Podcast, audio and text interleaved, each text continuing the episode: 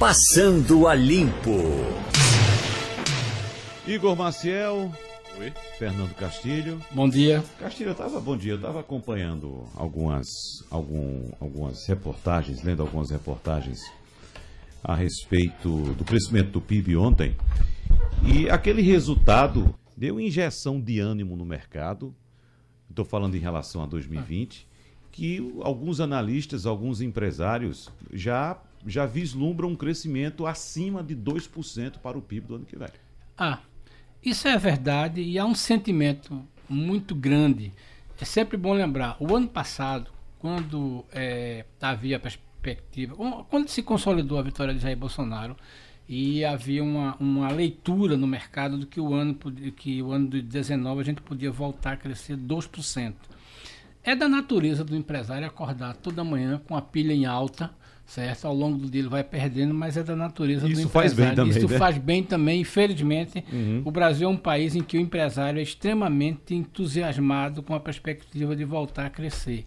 O PIB de ontem ajuda porque é o seguinte, as pessoas estavam esperando 0,4, alguns analistas falavam de que é, podia até não ser isso. Quando ele chegou em 0,6, que, que a gente projetar no ano vai dar 1%, é, ajuda muito no ano. E é sempre bom lembrar. Eu sempre digo, e às vezes conversando com alguns empresários, disse, olha, é, as pessoas falam muito de Chile, Colômbia, Peru, Venezuela, tudo. Agora, uma coisa é Chile, Colômbia, é, Argentina até crescer 1%, 2, 3%. Outra coisa é o Brasil crescer 1%. É. O Brasil tem um PIB de quase 7 bilhões, significa que a gente está muito próximo dos 2 trilhões de dólares, então é um gigante que quando cresce 1% movimenta muito. Agora, a gente tem que observar o seguinte, o segundo trimestre é, já vinha com uma tendência boa, o terceiro trimestre vem, e há um sentimento de que o quarto trimestre seja um dado positivo. Se a gente fechar em 1%, já é bom devido ao atropelamento que foi esse primeiro ano de Jair Bolsonaro. Acho que se a gente puder acusar alguém de ter tumultuado ou a quebra da expectativa na economia foi o atrapalhamento político do governo. Do próprio O executivo. próprio executivo que atrapalhou mesmo. Agora, nesse, nesse aspecto ainda, o economista Afonso Celso Pastore, É, ex-presidente do Banco Central. Exatamente, tem uma consultoria hoje com o- as iniciais dele, AC Pastore. É. Ele diz que a retomada segue puxada pelo consumo das famílias e pela volta, ainda que lenta, do investimento privado doméstico, que historicamente foi o grosso do investimento privado no país, né? E sem perspectiva de investimentos públicos para os próximos dois anos. Ou seja, de fato, como se aventou já desde ontem, a retomada do PIB está sendo puxada pelo investimento essencialmente privado. É, e de uma forma muito curiosa, porque se a gente achar que, lembrar que a gente tem 12 milhões de desempregados, 24 milhões de pessoas trabalhando com menos horas do que podia trabalhar, e você tem 40 milhões de pessoas que está organizando de alguma forma fora da máquina da arrecadação da Previdência suas atividades, a gente está vendo que está sendo gerada uma renda paralela né, que tem, tem consistência. Dá para crescimento? Dá, dá para crescer isso aí. Tá entendendo? É, o consumo ajuda? Ajuda. Agora, é sempre bom lembrar, a gente talvez estivesse acostumado com o crescimento puxado pelo setor público. E isso aconteceu no governo Lula, aconteceu no governo Dilma, um pouco no governo Temer.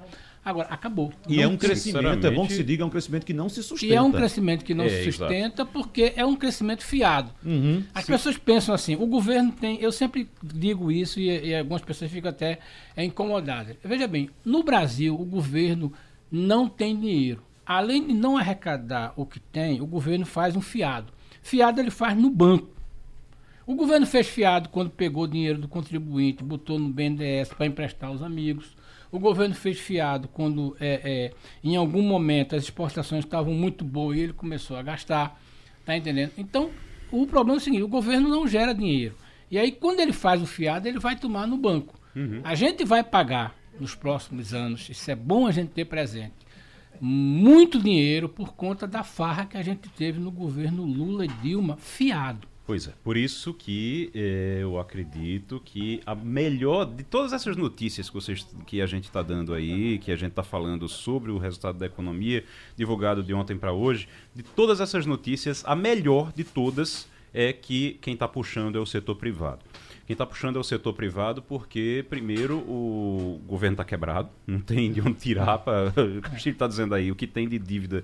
É, o, o, que tem muito é dívida. Se alguém quiser receber dívida do governo, o governo está distribuindo dívida aí à vontade. É, é. E outra coisa, tem muito débito. Eu peço até licença a você, uhum. Igor, para você, quando você cita o governo alguém que esteja nos ouvindo pode imaginar que você está se referindo somente ao governo federal. Não todo, mas poder público. as três esferas poder de poder, as três, três esferas. Né? É o, o, o, o, público realmente que começou a ir numa, numa um encampar, querendo encampar um populismo que deu resultado durante um pequeno período, durante um período, que ainda se tenta puxar alguma coisa agora, mas tentando levantar esse populismo, tentando fazer com que uma pessoa fosse beneficiada, porque não se engane que essa história de beneficiar, porque vamos beneficiar os pobres, não. Você está ali no curto prazo fazendo isso, mas no longo prazo seu objetivo é beneficiar uma pessoa. E essa pessoa a gente sabe quem é, é Lula. Não é à toa que Lula saiu da prisão agora e a primeira coisa que ele faz é procurar os aliados para dizer que quer uh, que todo mundo fique junto, que é preciso se unir. Tá bom, e qual vai, ser, qual, vai ser a, qual vai ser a bandeira? Não, o PT tem que ficar na cabeça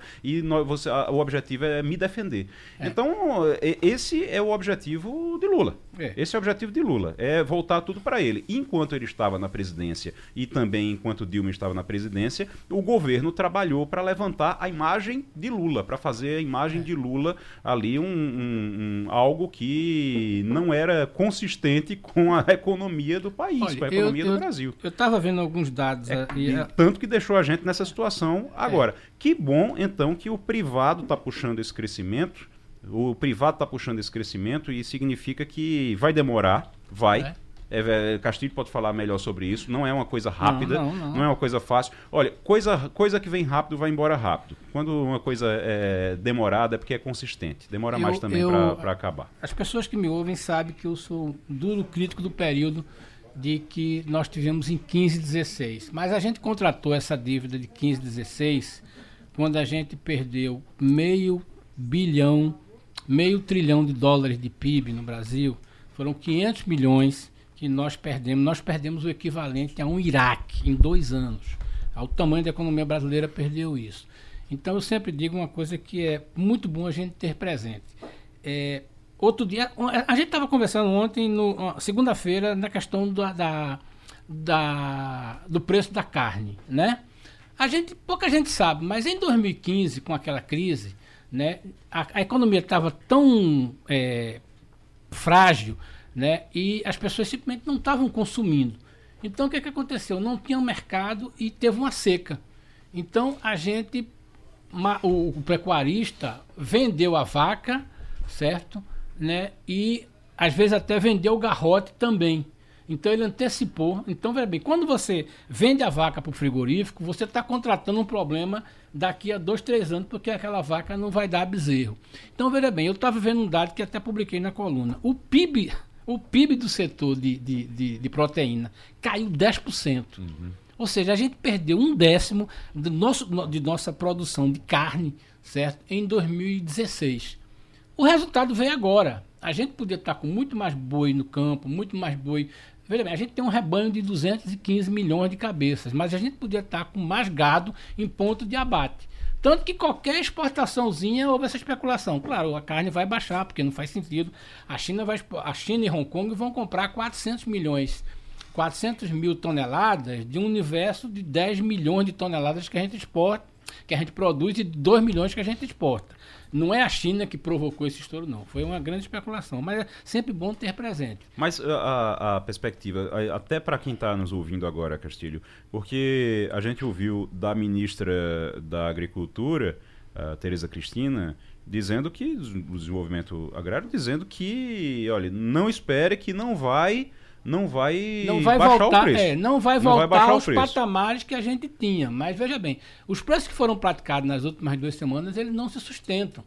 Porque foi um período em que você praticamente deixou de comprar boi, deixou de abater boi, a oferta estava muito pequena. Como o consumo baixou muito e o mercado aí foi muito grande, que a dona de casa simplesmente não comprou, A tendência é esse preço baixar e ele está baixando. Agora, vai durar um mês, vai durar talvez dois meses. Agora, não vai ter aquela festa que estava lá em agosto, né? De picanha 29 conto. Então eu, não vai eu- ter. eu queria dizer que eu já fui na peixaria lá perto de casa, já tô É. encomendando peixe, porque tá difícil, né? Romualdo de Souza, em Brasília, no Congresso Nacional, há euforia também com os números divulgados pela economia nesta semana?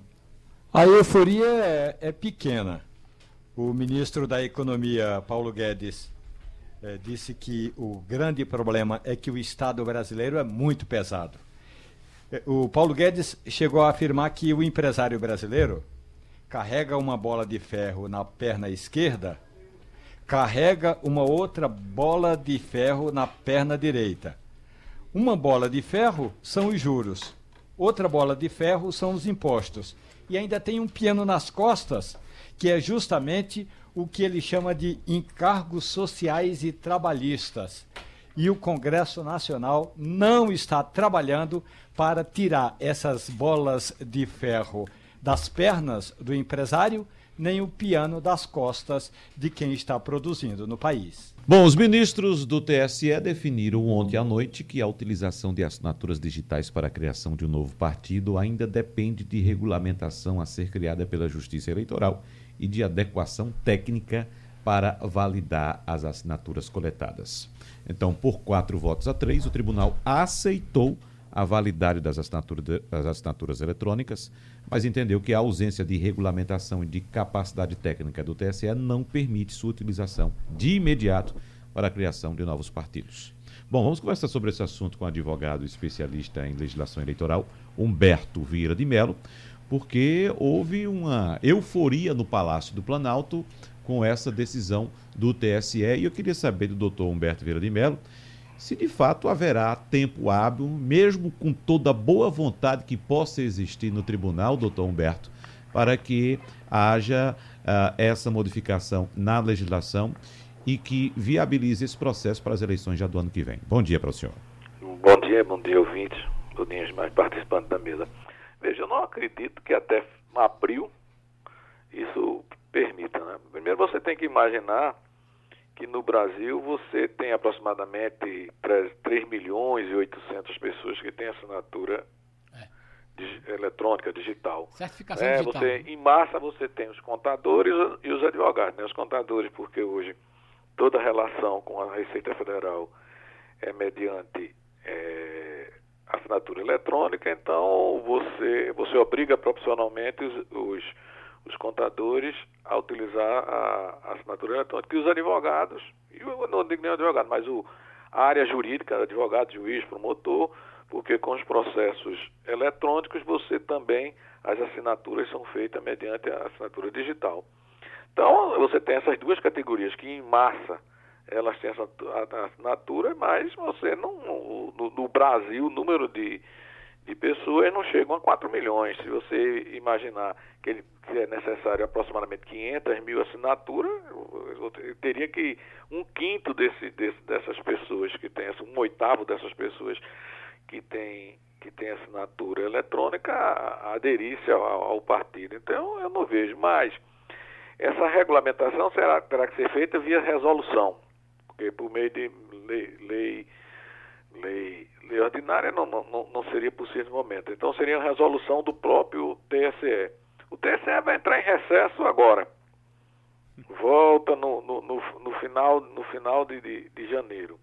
Então, não- não- evidentemente, não vai dar tempo. Ainda disso, você tem que, teria que preparar a, a, a estrutura técnica, né? Porque eles colocam que além de não ter resolução, o TSE também não tem não tem condições técnicas de fazer a apuração dessa, dessas assinaturas. Então eu acho muito difícil que esse, essa decisão venha, venha gerar tempo para, para, de alguma forma, influir na criação do novo partido ligado à presidência da República. Igor. Ô, doutor Humberto, bom dia. Bom dia, Ah, uma- eu concordo com o senhor, acho que não dá tempo de jeito nenhum, não tem, não tem como realmente isso acontecer, mas eu quero é, fazer uma pergunta do se. Digamos, se ah, ele conseguir o, o número de assinaturas, se o TSE conseguir é, processar essas assinaturas, conseguir fazer tudo isso. Ah, mesmo assim, a, a, gente ainda fica com a, a, uma dúvida que é a seguinte, e aí eu não, não, acho que o senhor pode explicar se tem algo técnico que impeça isso. O partido de Bolsonaro estaria passando à frente de vários, de uma lista de outros partidos que está ali esperando, estão ali esperando já faz um bom tempo. Essa, essa solicitação, inclusive, essa é, consulta que foi feita ao TCE, foi feita, por exemplo, pelo MBL.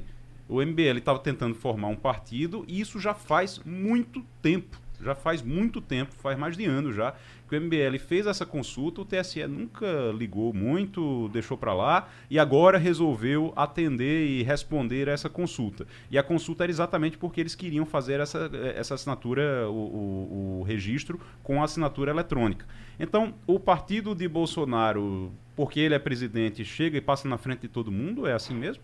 Não, veja, isso aí é o que a gente poderia chamar de, de, de do andamento pela capa, né? É, o andamento do processo não está sendo gerado pelo processo em si, mas pelo interessado no, no processo. Né? É, isso, mas isso a gente está vendo, inclusive, na questão da Lava Jato. Né? A, a, velocidade que alguns processos da Lava Jato andam ele é completamente desproporcional com o andamento dos, dos demais processos. Então, isso é uma, uma a, uma visão da capa. É, é tudo, tudo, é política, né, Igor? Eu, eu acho que você tem, tem a pressão política sobre, sobre o tribunal e é possível o, o, esse, esse andamento. Nada, nada impede que um relator de um processo seja mais ágil ou que esse processo esteja mais bem instruído do que o outro, entendeu? Agora, o que eu, o que eu coloco é que as assinaturas, é, por exemplo, eles não definiram, as assinaturas poderão ser mistas, ou seja, eu poderei pegar assinaturas físicas e assinaturas eletrônicas. Então você tem toda uma resolução ainda que vai sair e eu não, não acredito. Agora, se você me perguntar, você é favorável à assinatura eletrônica? Lógico que eu sou favorável à assinatura eletrônica. A assinatura eletrônica ela, ela, ela será expandida no, no, no, Brasil. Se a gente imaginar os nossos códigos de banco, os nossos códigos de, de internet, tudo isso, isso é uma forma de assinatura eletrônica. Você tem a assinatura eletrônica eh, gerada mesmo, que é o, a, a assinatura digital, né? Você tem, no meu caso, eu tenho um que a gente chama token, é como se fosse um USB que eu coloco no computador de, de, e, baixo pro, e baixo o programa do tribunal e tenho acesso a todos os meus processos, a, até processo de terceiro, se eu, se eu quiser. Uhum. Eu tenho acesso, desde que ele não seja sob segredo de justiça, a partir dessa minha assinatura digital. Então, o programa registra: olha, o advogado Humberto Vieira entrou no seu processo.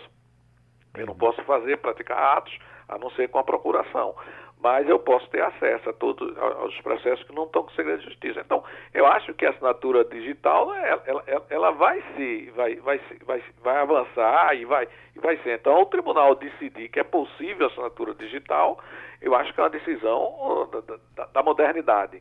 Agora, como vai ser checada essas, essas assinaturas digitais, tá certo? É que eu, eu, não, eu não, não, ele terá que colocar em resolução e eu vejo, eu acho muito difícil alguém utilizar a assinatura do outro. Eu acho até que isso, isso dará mai, maior segurança de quem, porque eu, para que alguém, para que alguém assine meu nome ao santo digital, ele vai ter que pegar o meu token, né, o meu, o meu, o meu instrumento onde está o, o, meu cadastro e botar o meu código.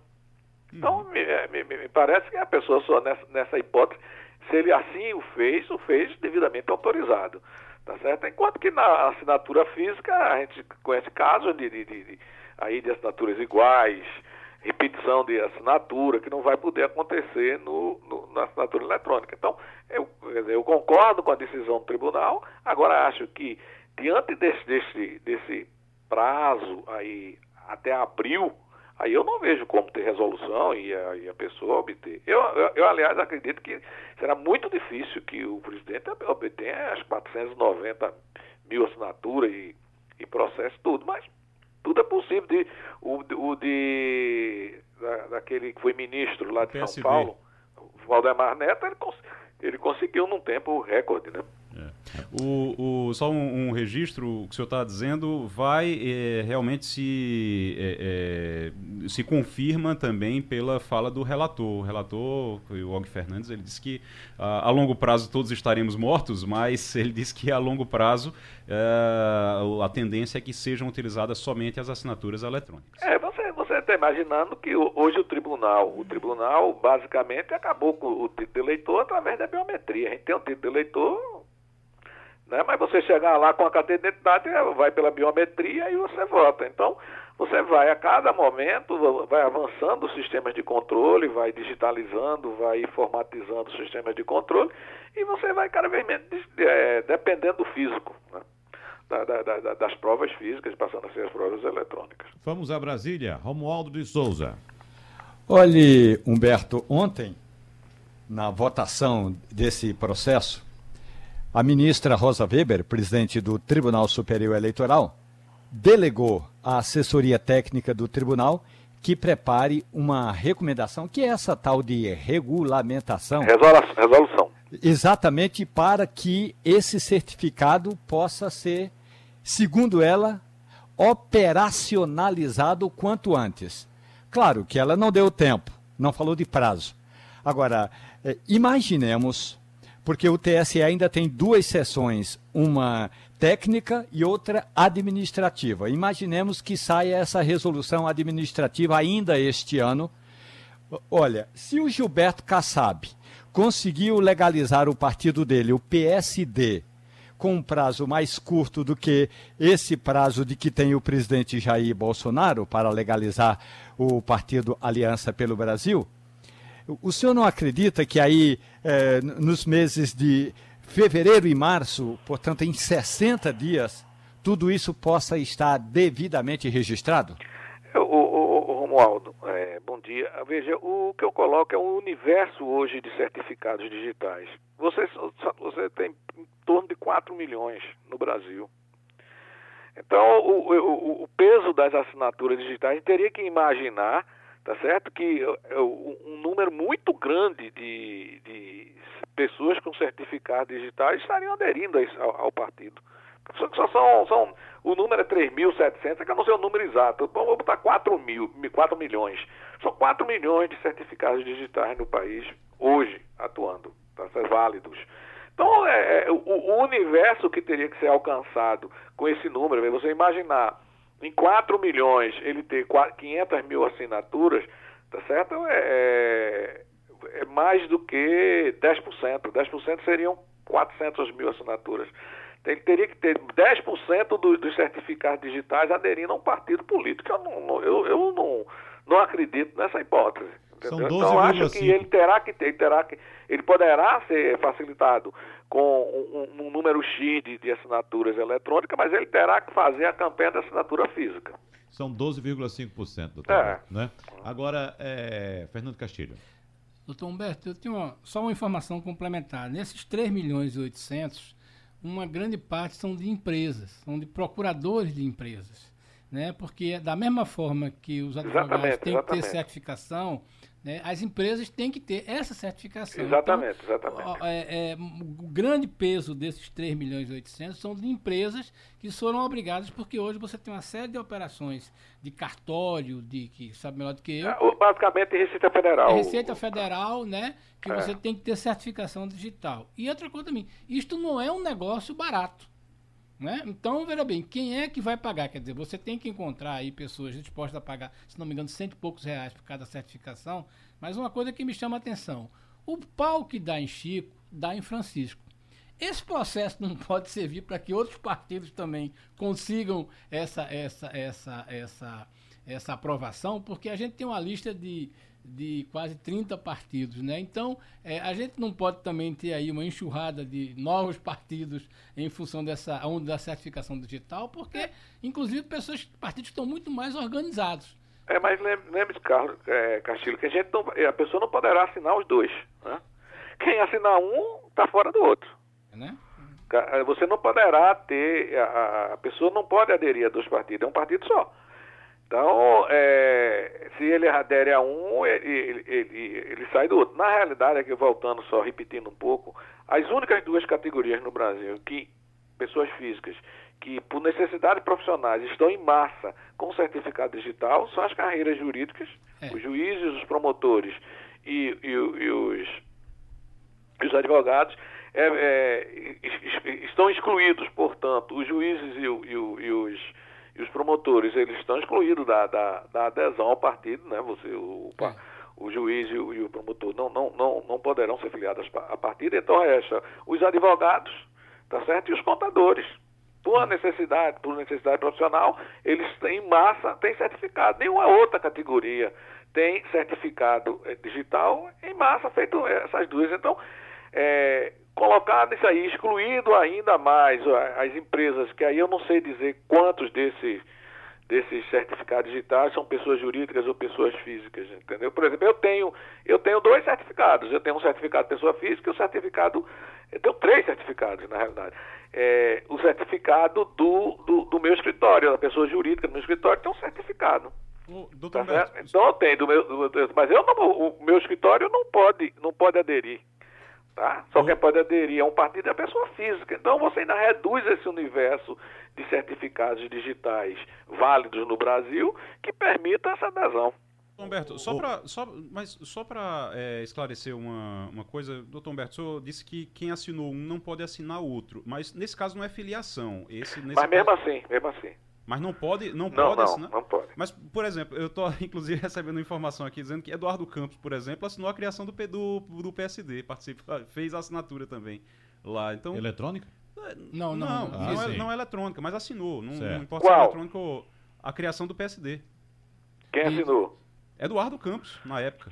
Sim, é- é- mas essa assinatura foi validada? Acredito que não. Porque você, você assinar, ela tem que ser validada. Ela vai para o cartório para ser É, aí validada. é exatamente aquela validação. Aí vai, ou, ou você sai de um ou você sai de outro. Porque na realidade, quando você assina, você adere ao partido. Tá? Uhum. Bom, bom, só para deixar mais claro para o nosso ouvinte, doutor Humberto, vamos explicar que a legislação determina que para disputar as eleições é preciso que o partido esteja regularizado até seis meses antes da votação, não é isso? É. Então, para conseguir entrar na disputa do ano que vem, esse novo partido teria que estar criado até abril, né? Abril. E- E... é a primeira semana de abril. Eu não sei Exatamente. exatamente se é 8 ou se é 7, porque eu não sei se a eleição será 8 ou 7 de, abril, de outubro. É no primeiro domingo de outubro do ano que vem. Então ele terá é, seis meses de lá para cá. Bom, então devido a esse é espaço para a pessoa tempo, não pensar que é 30 de abril, não é 30 de abril, é Exatamente. na primeira semana de abril. na primeira semana, né? Porque a eleição é- deve ser é Aí você lembra aí que você tem o carnaval no meio, você tem o recesso do, do, do, do judiciário aí Isso. no meio, mesmo que saia a resolução, ah, vai ter o recesso, esse processo tem que ser distribuído. É, por isso existe a aposta dos bolsonaristas nessa assinatura digital. Agora, o uso da assinatura digital depende de que o eleitor possua esse certificado digital do qual o senhor está se referindo. Exatamente. muito, e pode ser que muita gente não entenda o que é um certificado digital. Esse certificado digital é um arquivo eletrônico que serve como identidade virtual para uma pessoa física ou jurídica e por ele é, fazer transações online com garantia de autenticidade e com toda a proteção das informações trocadas. E tem outra coisa também: o certificado digital não é gratuito, é pago. São várias empresas que oferecem esse dispositivo eletrônico, pode ser um token, pode ser um cartão, pode ser um pendrive, alguma coisa assim, e você paga por ele. Então não é simples assim. Mesmo sendo um custo razoável para uma parte da população, eu acredito que para a maioria da população brasileira, a imensa maioria, é um custo considerável, doutor É, Humberto. e veja, veja, o, o Wagner, o que eu coloco é o seguinte: se você vai conseguir, ve- ve- meu, meu- meu raciocínio é o seguinte: se você vai conseguir que uma pessoa que quer aderir ao partido vai se inscrever no certificado digital, vai ter essa despesa, vai depois assinar esse documento digitalmente. Tá certo? Ele tem que assinar digitalmente, ele tem que colocar o, o, o, vai ter- de- o documento e assinar, dizendo eu estou aderindo ao partido, tá certo? É como eu faço, eu faço uma petição, aí peço ao juiz um alvará e assino digitalmente aquele pedido de alvará. Você tem que ter um documento no qual estará registrado a assinatura digital. Então É. ele terá que fazer. É mais fácil pe- pedir a pessoa para assinar uma lista. Pois é. Eu também acho. E e eu acho que com É a mais força. fácil pedir a pessoa para assinar a lista e a pessoa vai se dispor. Aí, aí, numa dessas empresas, porque as empresas não vão, tá? Porque existe um volume, então as pessoas já é o escritório da empresa, paga pela empresa, passa a ter um certificado digital, faz esse entra no computador, ade- adere ao, ao- documento que está lá e assina o documento. Não é mais fácil eu lembro, eu chegar numa esquina, botar um. Alguém quer aderir, a pessoa Isso. assinar e botar o número do título? Não, in- Porque, inclusive, veja, esse mas, inclusive- certificado deverá, esse documento deverá indicar o título. Porque o controle, o controle da justiça eleitoral é pelo número do título. Então, esse documento digital assinado deverá constar o título para que se possa fazer a conferência de quem é, se, que é- se aquela pessoa assinou é eleitora ou não é eleitora, se ele já é filiado a um partido ou se ele já, é, já aderiu a outro partido ou não.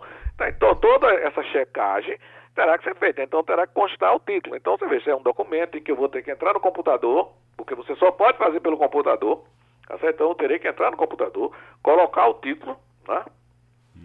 Colocar o CPF, provavelmente, e assinar digitalmente aderindo ao partido. Eu me pergunto, se eu fizer uma lista, a pessoa botar o, o CPF e chegar ali na esquina não é mais simples?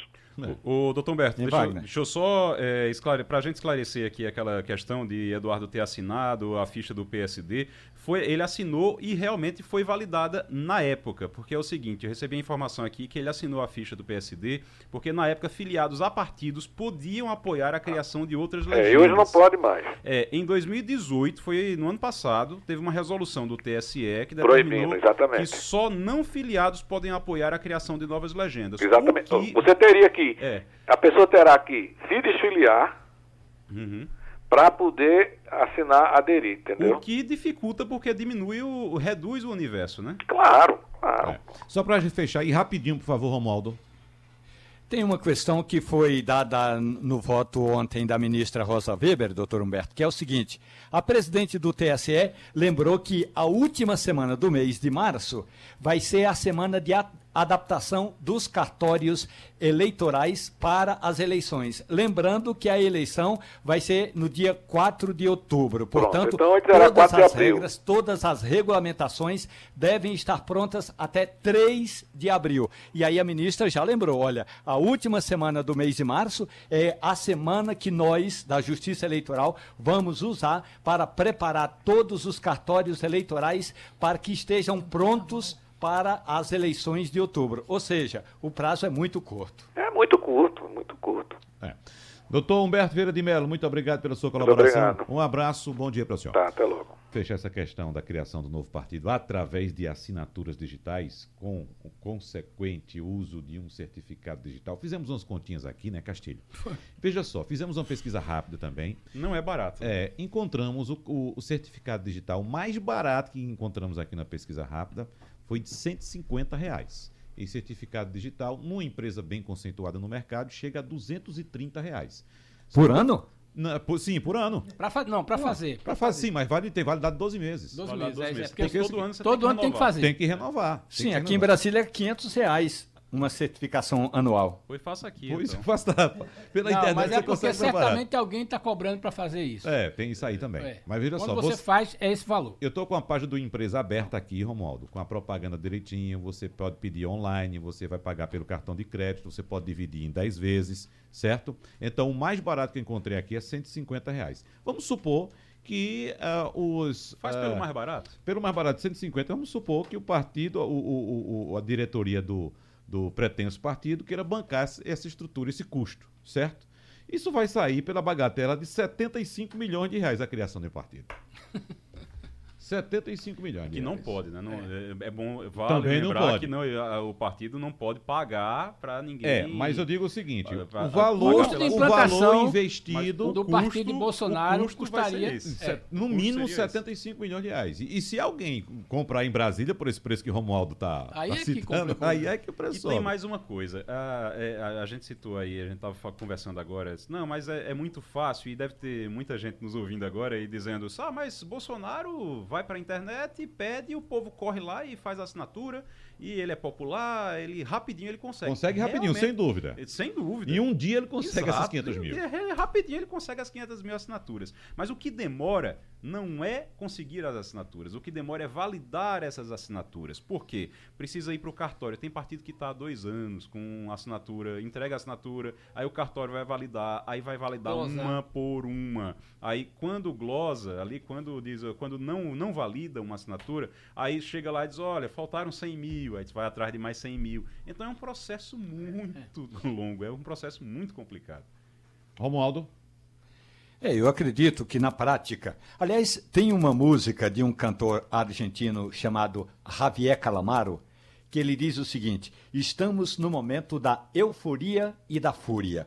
A euforia no Palácio do Planalto foi a decisão quando o TSE tomou essa medida. A fúria foi quando a mesma, o, o mesmo tribunal disse que é preciso uma regulamentação. Então, é, vai dar euforia à fúria com muita rapidez. Não dá tempo, do ponto de vista eh, da, da- do certificado, não vai dar tempo. O presidente chegou a tuitar ontem, E né? a- e- Grande dia. É. Por causa dessa decisão do TSE. Não demorou muito, não. E a, ideia, e, a, e a ideia de esperar essa resolução e esperar a adequação técnica do TSE para poder aceitar isso, para poder fazer isso, foi do Luiz Roberto Barroso, né? Luiz Roberto Barroso, que no meio da votação teve essa ideia e acabou tendo maioria aí para esperar uma adequação técnica. Como se costuma dizer, né? o setor público, o- a coisa mais terrível é o tal do parágrafo da lei.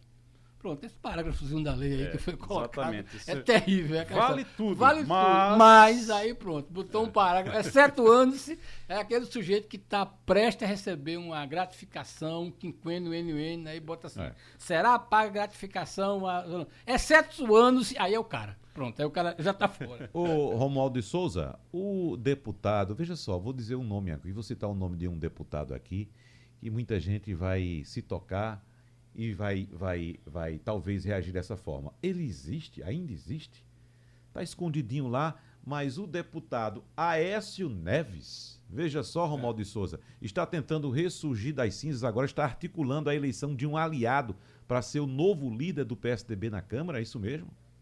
Olha, o deputado Aécio Neves não conversa com os jornalistas, não conversa com os colegas, não conversa com ninguém, não faz discurso no plenário. Ele chega, assina o ponto, que é digital, bota lá o dedinho eh, indicador esquerdo, quando vê o nome, porque tem o nome no painel que fica em verde e amarelo. Quando fica claro, é porque o camarada está presente. Aí Aécio Neves se retira, vai para a liderança do partido e vai fazer os conchavos dele. Aécio Neves continua dando as cartas em boa parte das decisões tomadas pelo, pelo PSDB. E ele agora está se, digamos, se movimentando por aqui.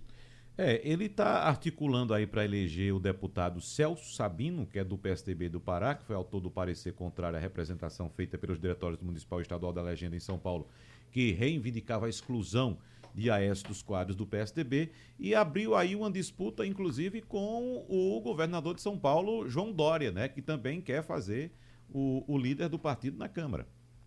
João Dória tem dois candidatos fortes. E João Dória pode até vencer essa disputa, porque o Celso Sabino, embora seja eh, sabidamente aliado de Aécio Neves, é um político com pouca expressão dentro do PSDB. Vamos, eh, vamos saber agora para onde vai eh, pender a- a- o prestígio do deputado Aécio Neves. Mas Aécio Neves continua se mexendo. O um dos candidatos eh, fortes aí eh, do governador João Dória, aliás, nem está exer- exercendo o mandato, está como secretário. E aí Dória disse, já disse que vai, que pode trazer o Silvio Torres de volta para que ele possa ser o líder da legenda. Portanto, a disputa entre Aécio Neves e João Dória vai pegar fogo por aqui. Falam também do deputado Beto Pereira, do Mato Grosso do Sul, né, como sendo um, um- um um- nome ligado ao governador João Dória. Exatamente. E o atual líder do partido também é muito próximo de João Dória. Agora, João Dória realmente sentiu o peso eh, quando Celso Sabino começou a, a pedir apoio aos parlamentares e Celso Sabino esteve também com o presidente nacional da legenda. E aí Bruno Oliveira, eh, desculpe, Bruno Araújo eh, disse que essa é uma questão que deve ser discutida na bancada. Mas Bruno Araújo também tem prestígio dentro do partido. Ô Romualdo, como é que estão as tratativas para substituir Rodrigo Maia? Porque já começaram a negociar o, o, o próximo presidente da Câmara, né? Tem vários candidatos, né? Aliás, eh, a decisão tomada ontem pelo presidente do PSL, Luciano Bivar, de dar uma. eh, eh, de colocar na geladeira 18 deputados, isso faz com que o PSL dê uma arrefecida nos ânimos, porque tinha até a, a intencionalidade do próprio PSL, que é o segundo maior partido, depende muito. Está entre o PT e o PSL ser a maior legenda, mas aí o PSL afastando 18 deputados significa que o PSL hoje não é a maior legenda. O, o PT continua sendo. O PT é, o- é o maior partido na Câmara dos Deputados. E aí o PT também tem candidaturas para a disputa ah, agora em- no ano que entra. Ô, O, o presidente Rodrigo Maia tem dito que não vai se envolver na disputa, mas a gente sabe que o presidente Rodrigo Maia tem um grande, eh, tem um débito muito grande com o MDB e ele pode apoiar uma candidatura do MDB que pode ser Baleia Rossi, o atual presidente do partido. Ô, Romualdo, mas essa eleição de Maia é na próxima, em fevereiro próximo ou já em fevereiro de 2021? Olha, Maia olha não aqui, tem mais um Maia- ano? Maia? Maia é, termina agora ou, ou 2020 ele continuará sendo presidente da Câmara? eh, 2019 e 2020. É que Então- já estão 2021. antecipando É que nós estamos uma antecipando que em vai um ano um acontecer em debate 2021. em porque o- fevereiro de O 2021. debate já tá- o debate já está acontecendo. Certo. Debate Então é tá isso aí, é só para o nosso ouvinte entender. Veja bem, Rodrigo Maia continuará dando as cartas Até fevereiro até de fevereiro de 2021. 2021. É. Então é aquela E história. Rodrigo Maia tem um parecer dizendo o seguinte: que ele, Rodrigo Maia, e Davi Alcolumbre, o presidente do Senado, Sei. poderão concorrer é, é, a, a novas eleições é, quando for lá em 2022. Portanto, essa disputa pode ir parar no Supremo Tribunal Federal. Para quem pensa que política é uma coisa simples, essa disputa pela liderança da Câmara, travada nos bastidores por Aécio Neves e João Dória, ela vai refletir diretamente na eleição municipal. Porque o temor, por exemplo, de João Dória é que Aécio Neves comece a interferir no partido com essa liderança. Aécio Neves que é um desafeto de João Dória dentro do partido, né? E vice-versa. E a corrida de João Dória é para manter o controle do partido também na Câmara, para, consequentemente, ter uma mão mais pesada durante as eleições do ano que vem. A gente fica comentando aqui que eh, o PDT, o, o dono do PDT é Carlos Lupe, o dono do PSL é Luciano Bivar, o dono do PR é Valdemar Costa Neto. Dono do PT é Lula. O dono do PT é Lula, Uhum. mas o PSDB, que foi criado esse negócio, também tem dono. Não, tá chegando. Tá dividido agora, É, tá meio agora dividido, né? bem, então a é- tendência para Dória, É, é, mas. agora veja bem, tem um dono ali que entende, inclusive tem todos os livros e tem o comando, que é a S. Neves. A S. Neves é um dos donos do PSDB. Uhum. Um dos donos, exatamente. é, que é bem diferente da, da federação de donos que é o PMDB. Então o PSDB virou um partido de dono também. Para vocês terem. E é bom lembrar, Wagner Gomes, se me permite, o atual líder do PSDB, que já foi líder em outros mandatos, o deputado Carlos Sampaio, ele é um. eh, Ele ele é de São Paulo, ele é um dorista eh, enrustido. Por que enrustido? Porque na eleição, na disputa lá do PSDB em São Paulo, ele não foi a favor de, de, de, de Dória, da ida de Dória para o partido. Mas depois que João Dória entrou na legenda e começou a tomar gosto, ele, o atual líder Carlos Sampaio, virou um dorista desde criancinha. Portanto, é, essa história aí de comando de, de partido é realmente muito importante.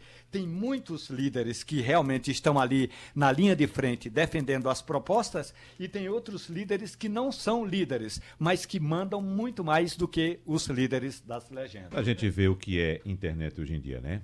Como eu disse aqui, fiz uma pesquisa rápida aqui a respeito de certific- certificado digital, preços e tal. E o que pipoca aqui de propaganda agora, Rigo, de certificado digital, não é brincadeira. Toda página que eu abro tem certificado Não, digital, é, certificado é digital. impressionante, rapaz. O- Né? O, eu tá- você tá, às vezes já aconteceu, não sei se já aconteceu com vocês, de vocês clicarem por engano em alguma coisa, em algum produto, alguma coisa na internet, até às vezes por engano mesmo. Uhum. E de repente tudo que você entra tá lá uma propaganda de alguma coisa. Eu, eu cliquei ontem numa fechadura eletrônica. Uma fechadura eletrônica, eu achei um, equipamento bonito, apareceu lá uma propaganda, aí eu cliquei para ver como era aquela fechadura eletrônica. Amigo, o que tem de fechadura eletrônica no meu e-mail, no tudo que você imaginar, para onde eu- o que eu abro no celular aparece fecha- propaganda de fechadura eletrônica. É Comigo impressionante. aconteceu, comigo aconteceu uma coisa mais, mais top. Eu cliquei pra ver, que eu achei bonito, e Wagner me orientei, como é o nome daquele carro da, da Land Rover Discovery VR, não sei o que, 6, aquela grandona que parece um. uma- aquela moto que tem da, da, da Land Rover. É, Ah, Discovery. é a, a, a Range Rover nova. Sei lá, tudinho. É a- Aí, eu sei. resultado, eu fiquei olhando Velar? tudinho. A Velar. Eu sei. Pois bem, eu fiz tudo bico. Meu amigo, eu não aguento mais oferta daqui de coisa. Eu quero dizer que a chance de eu comprar um carro é zero. E eu, um Uma- Land Rover. E uma Land Rover é milhão. Pois bem, não aguento mais aqui o celular querendo vender uma Land Rover. É, Eu vou comprar nunca. Quem entende de Land Rover aqui é Romualdo de Souza. Pronto. Romualdo de Souza. É, pronto. Romualdo de Souza, quanto é uma Land Rover dessa que meninos estão falando aí, que eu não sei nem Essa- como é o nome. Em torno de 250 mil reais. Bom, É um carro. é um, é um Vale automóvel, pelo- né? Trata-se de um automóvel. É, vale pelo que cobram. Ah, tá certo. Agora, vale ficar sem ter onde morar, porque tem que ter um apartamento pra poder isso. Pode morar dentro do É carro. aquele você negócio. Eu tenho um amigo que dizia que o sonho dele era comprar uma Land Rover de top. O problema é que ele não dava conta de pagar o IPVA. Então, ele desistiu de comprar o carro. Pelo fato do IPVA, isso é verdade. Pelo fato É do IPVA verdade, somente, né? Romualdo de Souza, perguntei ontem, vou perguntar novamente a você. Ontem ou anteontem? Quando é que o ano vai acabar aí em Brasília, hein? Tá perto? Que acaba antes, pertinho. né? O ano em Brasília acaba antes que qualquer lugar do mundo. Não, aqui em Brasília deve acabar no dia 14, e olhe lá. Ali, ali lá- aliás, é, do- o- o- ontem o presidente da Câmara dos Deputados estava dizendo o seguinte: eu já estou vendo o mundo lilás. E aí todo mundo quis saber o que significa para o presidente da Câmara dos Deputados ver o mundo lilás. Ele disse o seguinte: é porque a gente fica aqui o tempo todo nesse salão verde, então a, a retina vai. Come... Olha só que, que viagem. A retina vai começando a ver tudo muito verde. Então é preciso ver o mundo mais cor-de-rosa, mais lilás. Isso significa, na prática, que está todo mundo doido, inclusive os parlamentares, eh, de terminar esse ano, porque realmente foi um ano muito puxado. Absolutamente foi um ano, um dos anos mais puxados aqui no Congresso Nacional. Não é todo o governo que consegue aprovar uma PEC tratando da reforma da Previdência e uma outra PEC, pelo menos já no Senado Federal, tratando da reforma paralela. Ou seja, só aí já mostra que o Congresso realmente este ano trabalhou e trabalhou muito. Ô, o Congresso deve sair de férias no dia 14 e vai aprovar o, o- o orçamento da União com folga e aí só voltam a trabalhar depois de, eh, da primeira semana de fevereiro. É interessante você trazer esse relato que nós temos um Congresso uh, renovado, absolutamente renovado. Acho que 80% chegou a, a um de renovação, né, Igor? Quase. Não é por aí, né? E, e veja só, nós citamos nomes aqui de deputados desconhecidos, como por exemplo Celso Sabino, do Pará. Né? A gente não tinha muita informação. Beto Pereira, do Mato Grosso do Sul, são nomes que estão disputando a liderança de um dos grandes partidos da Câmara, que é o, o PSDB. E você traz esse relato de alta produtividade neste ano, mesmo a gente ter, ter tido aí um certo entrave ou uma certa demora na aprovação da reforma da Previdência e ter postergado outras reformas para o ano que vem, né, Romualdo? Se o governo do presidente Jair Bolsonaro tivesse uma base aliada consistente, que não é, esse governo conseguiria ter aprovado muito mais outros projetos. Agora, não tem uma base aliada porque realmente o partido do presidente Jair Bolsonaro, na prática, não existe para Bolsonaro. A- Bolsonaro chegou a se desfiliar do partido pelo qual foi eleito. Portanto, PSL está fora dos, do- dos planos do presidente da República. Sem base aliada, como é que o presidente conseguiu aprovar tanto projeto? Conseguiu aprovar porque eh, o colégio de líderes eh, colaborou muito, tanto na Câmara como no Senado.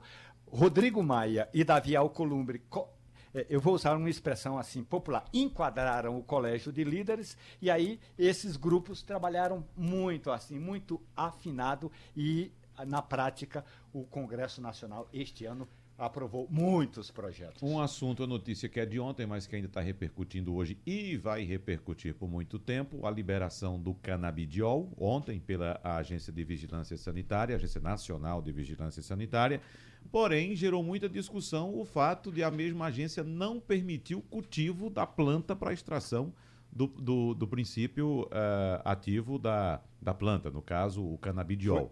não é? Então, isso gerou muitas críticas, né, Romualdo? Como é que. Ah, tá certo, vamos, vamos permitir a, a, a, comercialização, mas não o plantio. Ou seja, vamos ter que importar. Então, quem vai ter acesso a esse medicamento? Só aquelas pessoas, evidentemente, que tenham mais condições, tem, mais dinheiro, né? Tem outra, tem outra questão também que é a oportunidade que o Brasil perde de faturar com isso, de ganhar dinheiro com isso. O Castilho pode, pode falar sobre isso também. O que, o que o, o essa produção gera, por exemplo, nos Estados Unidos. Nos Estados Unidos tem muita gente, ah, porque os Estados Unidos não tem, lá é, é, existe, não existe isso. Existe, lá existe e rende muito dinheiro, muito dinheiro. Então, ao invés de a gente estar aqui, ter a possibilidade também de produzir, também ganhar dinheiro com isso, a gente vai trazer de fora. Só uma informação complementar, eu acho que há uma, uma, uma um folclore a respeito dessa história do, do canabidiol e da, da, da maconha. Os Estados Unidos tratam isso como um negócio. Não, mas da questão da recreação. Esqueça a história da recreação.